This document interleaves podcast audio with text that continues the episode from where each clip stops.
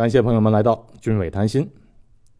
这期节目啊，咱们讲点吃的，新加坡的热带水果。哎，不过我先声明，在热带国家，像东南亚的新加坡、马来西亚的热带雨林气候是非常适合各种各样的水果生长的。这特殊的气候条件啊，产生了很多不一样的农作物和水果。但是这边的水果种类是太繁多了，我就不能一一介绍了。那这期节目我只是挑了几种水果给大家介绍。那挑选的标准是什么呢？那当然是我本人喜欢吃的了。再有呢，这些水果在新加坡都很容易能找得到，来新加坡旅游的人肯定能吃得到。好，接下来我就给大家介绍新加坡，一个地图上毫不起眼的小红点，承载了无数华人不平凡的故事。俊伟谈心。为您谈古论今。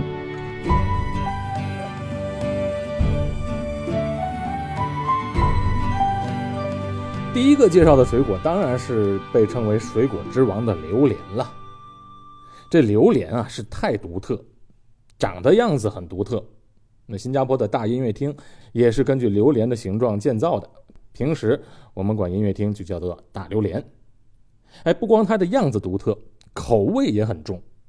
而且喜欢的人呢，闻起来是很香的，几天不吃都想；不喜欢的人啊，闻起来是一股恶臭，避之不及。把榴莲打开来看呢，那是黄黄黏黏的，抓在手里啊，那味道洗都洗不掉。那个形状加上味道啊，让人能联想出嘿不好的东西。可能有些人觉得，榴莲不像你说的味道那么重吧？哎，我跟您说啊，我在国内啊也看到过卖榴莲的，以前是没有啊，最近这些年才在国内的水果摊上看到。不过我拿起来闻呢，确实没这么臭。原因呢，可能有两种：第一，在国内市场卖的榴莲大多数是泰国产的榴莲，泰国的榴莲就是那种圆圆、个头很大的，外边的刺也很大。在新加坡吃的呢，都是马来西亚的榴莲。啊，懂榴莲的人一定知道，马来西亚的榴莲品种要比泰国的榴莲好吃得多，味道也重。另外一点，运到国内的榴莲呢，它必须冷冻运输，那自然它的味道就会失去不少。而且运到国内的榴莲不能等到熟透了才摘，哎，这跟香蕉的道理是一样的，都是在青的时候就摘下来，那味道自然就差了一些。在新加坡卖榴莲的。一般都是下午才开张，晚上的生意最好，尤其在牙龙那个地方，晚上非常热闹，卖榴莲的到半夜两三点钟还没关门。这些卖榴莲的，别看小小的一个摊位，那边租金可不便宜。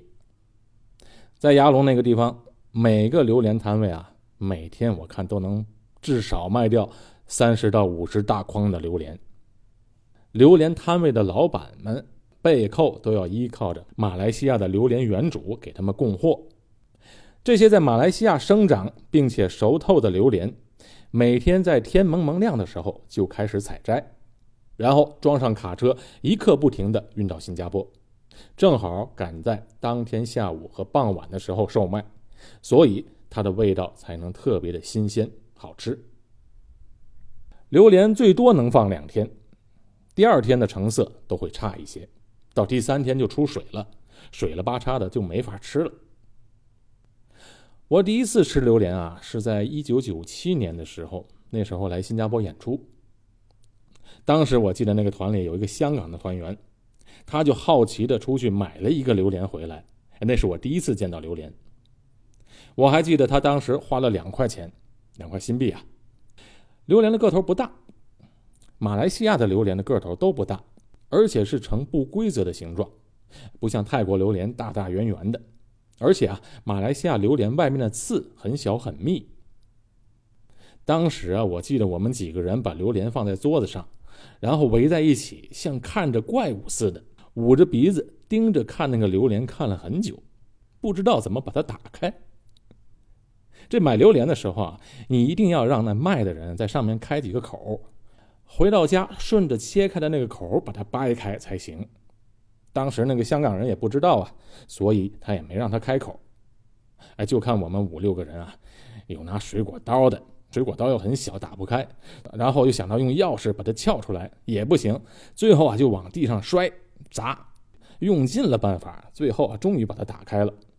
榴莲里的果实都让我们弄烂了，这个榴莲壳一开开啊，一股更加浓烈的恶臭扑鼻而来，满屋都是。哎，结果五六个人里面就剩下我和那个香港人了，其他人全跑了。那个香港人自己花钱买的，他舍不得扔掉。我呢，嘴馋，一看来到了新加坡，说什么也要尝一尝啊。于是我们两个人捏着鼻子，一人吃了一口。第一次吃榴莲，那个味道啊，和想象的不一样，很甜，然后又有一点苦味，甜中带苦。但当时觉得不怎么好吃，那结果啊，我们两个人就一人吃了一口，其他的就想把它拿出去丢掉。正要丢了，来了另一个团员，他是新加坡人，闻着味儿就找来了，把头探进来说：“哎，谁吃榴莲呢？”哎，我说我们正要丢掉呢。他说：“这么好的东西要丢掉。”于是他就进来抓起来就吃。我和那个香港人啊就在旁边看着。看着他用手抓着黄腻腻、散发着恶臭的榴莲肉，那观感简直是太不好看了。这就是我第一次吃榴莲的经历。而我和我太太后来到了新加坡，住的不远的地方啊，就有个卖榴莲的。每次回家都经过那个地方，哎，就这么每天闻着榴莲的味道。几个月之后，也很奇怪，就不觉得它臭了。而且从它的味道里能闻出甜的味道。到现在，当然我们算是吃上瘾了，隔一段不吃啊就想。哎，就连我妈七十来岁的人了，跟着我们吃了榴莲后，那也是流连忘返啊。来到新加坡也要隔三差五的吃一些。新加坡它是一个没有农业的国家，几乎全部食品靠进口，那所有的水果也要靠进口。因为新加坡处在贸易的中心地区。全世界各地的水果啊，不管什么季节都能吃到。反正吃完了北半球呢，就开始吃南半球的。热带地区的水果就更不用说了。不过在新加坡的原始森林里啊，还是能看到榴莲树的。榴莲树啊，它不像苹果树，长得很矮，伸手就能够着。榴莲树是很高的，所以啊，在马来西亚的榴莲种植园里面啊，采摘榴莲是需要特别的技巧的。据说，在东南亚，早于史前时代，人们就开始食用榴莲了。但西方世界和中国，认识榴莲啊，大概也就六百来年。为什么六百来年呢？六百多年前郑和来了嘛。不过到现在为止，我还从来没看到一个欧美人吃榴莲的。榴莲蛋糕我看过他们吃，但真正吃榴莲的，我是没看过。我估计少之又少。这种榴莲树啊是非常麻烦的，从种上树苗之后，要等着四五年后才能结果，有的树啊甚至要等到六到八年才能结果。绝大多数的榴莲树每年结果一到两次，一棵树每年可产上七八十个榴莲。这世界上啊还没有一种水果像榴莲这样有如此明显的嗅觉反差。这考虑到公众反应。在新加坡的酒店和所有的公共交通上面是禁止携带榴莲的，所以啊，你要从牙龙买了榴莲后，要不就在那儿吃，要不然就开车把它带回家。哎，你说我买榴莲坐出租车带回去行吗？那司机肯定把你轰下来。车载了榴莲之后，那后两天他就不用载客了。我记得我刚到新加坡的时候，有一次回家，哎，就想给家里人啊带榴莲，他们没吃过嘛，带点榴莲回去。我就让卖榴莲的把榴莲放在盒里包起来，然后用那种食品用的塑料薄膜啊，一层一层的包，包了好多层，最后确认没事了。结果到了飞机场，安检从那 X 光里看到了，说你这个不能带，飞机上不能带这个东西。你有两个选择，要不把它留下，要不就去外面把它吃掉。那我当然是舍不得把它留在那边了，于是我就拿着榴莲啊，到外面那个露天的吸烟区啊，人家在那边抽烟，我在那吃榴莲。我记得我整整吃了两大盒。榴莲的缺点呢，就是它的糖分太高，所以糖尿病患者不能吃或者是少吃。榴莲的营养价值很高，要不怎么能称得上是水果之王呢？啊，各种维生素就不说了，尤其是蛋白质的含量非常的高。在马来西亚，有的人坐月子的时候啊，是要吃榴莲来补身体的；还有的人吃榴莲的方法你想象不到，就是把榴莲的肉拌在白米饭里给小孩们吃。哎，这种吃法有点太奇特，有点接受不了。榴莲在新加坡卖多少钱呢？喜欢我节目的朋友们。请别忘了点击订阅键。榴莲在新加坡卖多少钱呢？这主要看季节，一年啊有这么两三次是榴莲大丰收的季节。这时候在芽龙一个中等大小的榴莲，最便宜的能卖到五块新币左右。当然，买榴莲要看品种的，好的品种挺贵的，可以在五十到一百新币之间都有。吃榴莲容易上火。不能吃的太多，哎，不过有一个土方法，我听他们说的，就是吃完了榴莲后，用那个榴莲壳接点白开水喝，这样可以去火。我以前不信，但后来试过一次，好像管点用，这什么道理我就不明白了。还有一个败火的方法，就是吃山竹，哎，这就是我要说的第二种水果。榴莲被称为水果之王，而山竹啊则被称为水果之后。榴莲吃多了上火，那吃完几个山竹呢，刚好败火。这两种水果一阴一阳，相得益彰，是个绝配。山竹很厚而且偏硬，哎，其果皮为黑紫色，味道有点苦，不能吃。果肉呢是白色的，哎，一半一半的，就好像是剥了皮的那个大蒜一样。哎，我家小孩啊，小时候他不知道山竹叫什么名字啊，就跟我说：“爸爸，我要吃蒜。”我一听他说吃蒜，我就明白了，他是想吃山竹了。山竹的味道浓郁、清凉甜美，口感柔和，而且非常有质感。但是小孩吃的时候要非常小心，因为啊，山竹果肉里面有核，而果肉又非常的滑，一不小心就滑进喉咙里了。大人当然是没问题，可是小孩的嗓子眼小啊，容易噎着。我家的女儿啊，小时候就曾经被山竹噎着过，当时那个核啊卡在喉咙里面，脸都憋红了，好容易劲把核给磕出来，那时候可把我吓坏了。所以啊，朋友们给小孩吃山竹要千万小心。山竹如果只是单单味道好啊，那它一定不会赢得水果之后的称呼的。因为除了味道甜美之外啊，它的养生的功效也很强，这个是营养学界非常公认的。山竹的营养丰富，抗氧化作用强，所以吃山竹有延缓衰老的作用。哎，比这更重要的是啊，山竹里面有一种重要的物质，叫做氧杂恩酮。氧杂恩酮现在被公认为是具有抗病效果的作用。具有超强力的抗氧化效能，有助于维持肠道健康，增加免疫机能，抑制自由基，帮助支持软骨和关节机能。这种物质啊，可以起到对抗一些疾病，比如说抗高血压、抗惊厥、抗血栓、抗肿瘤等活性作用。那在已被发现的两百多种氧杂恩酮中啊，山竹里面就含了五十种以上。这是在水果当中含量最高的，所以啊，现在很多的营养品和药物里面都加入了氧杂恩酮这种物质，很多就是从山竹里面直接萃取的。山竹里面含有大量的这种物质啊，确实是非常好的水果，所以常吃山竹对身体是有益的。山竹在新加坡卖多少钱呢？哎，这些天刚好是山竹丰收的季节，非常便宜，我这些天啊就经常买。价格多少钱呢？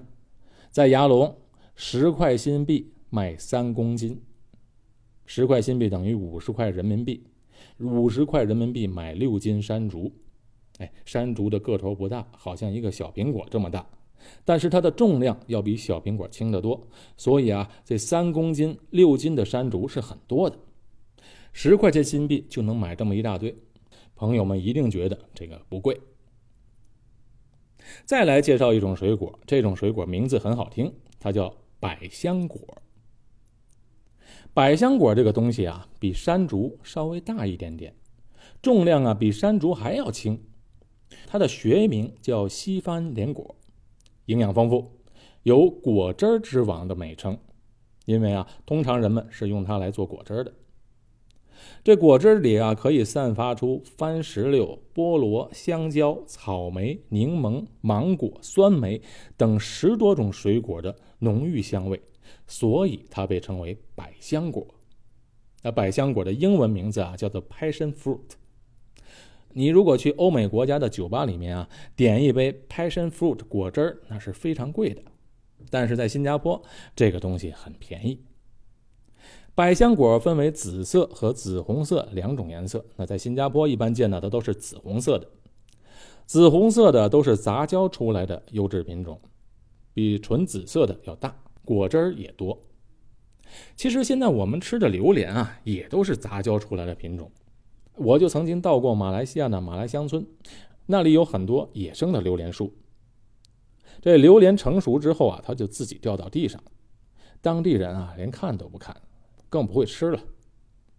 哎，我那时候就和朋友捡了一个，打开来尝尝，确实不怎么好吃。马来西亚的榴莲园绝大多数都是由当地的华人经营的，经过多年的培育和杂交，才培养出像 D 二十四、猫山王、红虾等等这些优质好吃的品种。所以，我们现在吃到好吃的榴莲啊。真的是要感谢马来西亚华人的辛勤劳作。其实现在我们吃的很多水果啊，都是杂交出来的。比如说苹果，我就记得我小的时候吃的苹果没有现在的苹果这么好吃。七零后的听友们啊，可能都有点印象，小时候最爱吃的苹果就是那个黄香蕉苹果了。我就记得我小时候手里拿着一个大苹果，用勺，哎，当时是那种铝制的那很薄的勺。挎着那个苹果瓤在那吃。记得小时候，除了这个香蕉苹果，其他的苹果像国光之类的都不是很好吃，没有现在的苹果甜。吃百香果有两种吃法，第一呢就是直接吃，把百香果从中间用刀子切开，然后用勺啊就挖出里面的瓤包，直接使用。打开那个瓤包之后啊，就看到那个黄色粘稠的果汁儿。还有很多黑色的种子，哎，这些籽儿是可以吃的。每个百香果里的果实都不多，两三口就吃完了。第二种吃法就是制作果汁了，拿一个百香果切开，用勺子把果肉搅到杯中，加上大概两百毫升的水，然后再加少许的白糖调整甜度，搅拌一下就是一杯色香味俱佳的营养果汁儿。那如果用榨汁机搅拌几秒啊，效果就更好。百香果的皮也有用，有的人啊用它的皮直接泡酒或者泡茶，这个我倒没试过，不过据他们说味道不错。百香果的营养价值也不少，对身体的帮助啊有提神醒脑、帮助消化、化痰止咳、治肾亏、滋补强身的功能。特别是它对呃咽喉炎、牙周炎、粉刺、胃病、痔疮等都有很好的抑制作用。百香果还有一个特殊的功能，哎，就是它呀可以用来醒酒，所以喝酒的人可以不妨试一试。百香果现在在新加坡的价格不贵，差不多啊一块新币一个。再给大家介绍另外一种水果，这种水果名字很奇怪，叫做。红毛榴莲啊，现在这个水果可了不得，越来越稀少，而且价格啊现在都比较贵。稀少不是因为它的产量下降，而是现在全世界吃它的人越来越多。为什么呢？因为前些年医学上证明，红毛榴莲它具有抗癌和防癌的奇效，所以现在买来吃的人特别的多。这红毛榴莲啊，其实和榴莲半毛钱关系也没有，而且它的毛也不是红色的。红毛榴莲的学名叫刺果番荔枝，之所以被称为红毛榴莲，是因为它的外形和榴莲比较像。红毛是什么呢？新加坡的华人祖辈啊，大多数都是福建人，福建人啊就把外国人，哎，就是欧美人、洋人称为红毛人，哎，有意思吧？不过他们并不是普通话发音了，在福建话里面的发音，红毛叫做阿毛。新加坡有一个地名叫红帽桥，哎，这个名字怎么来的呢？其实就是在当年在英殖民地的时期呀，那个时代的洋人在这个地方建了一座桥，所以当时的华人就把那里称为阿毛 Q，就是洋人建的桥的意思，所以。代代相传，这个地方就被称为红毛桥了。哎，你看红毛榴莲的学名啊是刺果番荔枝，番这个字儿啊也是代表这是个外来的舶来品的意思，只不过用荔枝来形容，其实是形容它的果肉的颜色，白白的，好像荔枝一样。其实啊，它比荔枝还要白，但是味道和口感啊和荔枝完全不同。这其实就有点像番茄、西红柿这种蔬菜啊，也是从美洲大陆传到中国的。有人觉得它像茄子，就称为番茄；有人觉得它像柿子，就把它称为西红柿。这红毛榴莲啊，最早也是从美洲原产地传到亚洲的。哎，只不过这种水果啊必须生长在热带。现在在新加坡售卖的就有马来西亚和巴西这两个地方来的红毛榴莲。吃红毛榴莲的时候啊，这口感啊比较奇特，把它放在嘴里啊，好像总也嚼不烂的感觉，而且啊，在嘴里的感觉是滑滑嫩嫩的。我从来没有吃过什么东西啊，像吃红毛榴莲的口感是一样的。它的口味也比较特别，是酸甜的。但是啊，这言语实在是形容不上来它的味道，只有亲自品尝过才能真正体会到。红毛榴莲现在比较火，是因为它的抗癌功效。据说它能破坏癌细胞，增强免疫系统，甚至还有治疗忧郁症的效果。如果我的节目为您提供了有用的信息，我讲的故事为您解了闷儿，请您为我点个赞，并且留下评论。红毛榴莲现在比较火，是因为它的抗癌功效。据说它能破坏癌细胞，增强免疫系统。甚至还有治疗忧郁症的效果。现在也有一些营养品从红毛榴莲中萃取出来它的有用成分，来作为治疗癌症的辅助营养品。那关于这些我就不多说了，因为我也不是医生，也不是医学研究人员，这些信息只给朋友们做个参考。红毛榴莲在新加坡现在的价钱大概是十八块钱一公斤，那它的大小呢，好像大的木瓜这么大。但是重量要比木瓜重得多。我们家现在也经常吃这种水果，大概买一个两公斤左右的，是三十多块钱新币。拿回家就要马上放在冰箱，因为这种水果很娇气，不容易保存。正因为这水果比较娇贵啊，所以你看那卖红毛榴莲的摊贩，他是不让你摸的，因为每个人都去捏它一下的话，很快就会坏掉。买的时候，摊贩都会当场给你打开，看看里面好不好。再给大家介绍一种水果，就是菠萝蜜。菠萝蜜是我的最爱，不过这种水果也是像榴莲一样，有人喜欢，有人讨厌。在我们家里啊，唯一喜欢吃菠萝蜜的就是我自己了。就连我妈那么爱吃榴莲的人，闻着菠萝蜜的味道也受不了。其实啊，它不是臭的味道，而是一股酒香味儿。只不过它的味道有点重，使得很多人不喜欢。菠萝蜜还创了一个世界纪录，就是啊，它是世界上最重的水果，一般啊重达五到二十公斤，最重的可以达到六十公斤。你看，想象不到这菠萝蜜的树枝啊，竟能承受这么重的重量。一般在卖菠萝蜜的水果摊上。你会看到摊贩用小刀把整个菠萝蜜打开，打开一个口，然后一点一点的把那种子挖出来。每个种子的外面都包着厚厚的菠萝蜜的果肉。一个大的菠萝蜜啊，里边就会有几百个这样的种子。那平常的人像我这样的，也就吃个五六个就够了。可想而知，这一个大菠萝蜜啊，足够几十个人吃的。菠萝蜜除了生吃之外啊，还被做成罐头卖到全世界。这菠萝蜜成熟之后，它所含的糖分也是挺高的，营养也非常丰富。但是有些人吃了菠萝蜜后会有过敏反应，所以一般比较容易过敏的人啊，吃之前用盐水把它泡一会儿，就能减除过敏的危险。菠萝蜜还有一个特点啊，就是它可以当做水果和蔬菜两用。哎，这个很多人都不知道。成熟之后的菠萝蜜很甜，用它可以当水果吃；那些没有成熟的呢，颜色是青色的。在乡村里啊，都可以当做来蔬菜来炒菜用。菠萝蜜卖多少钱呢？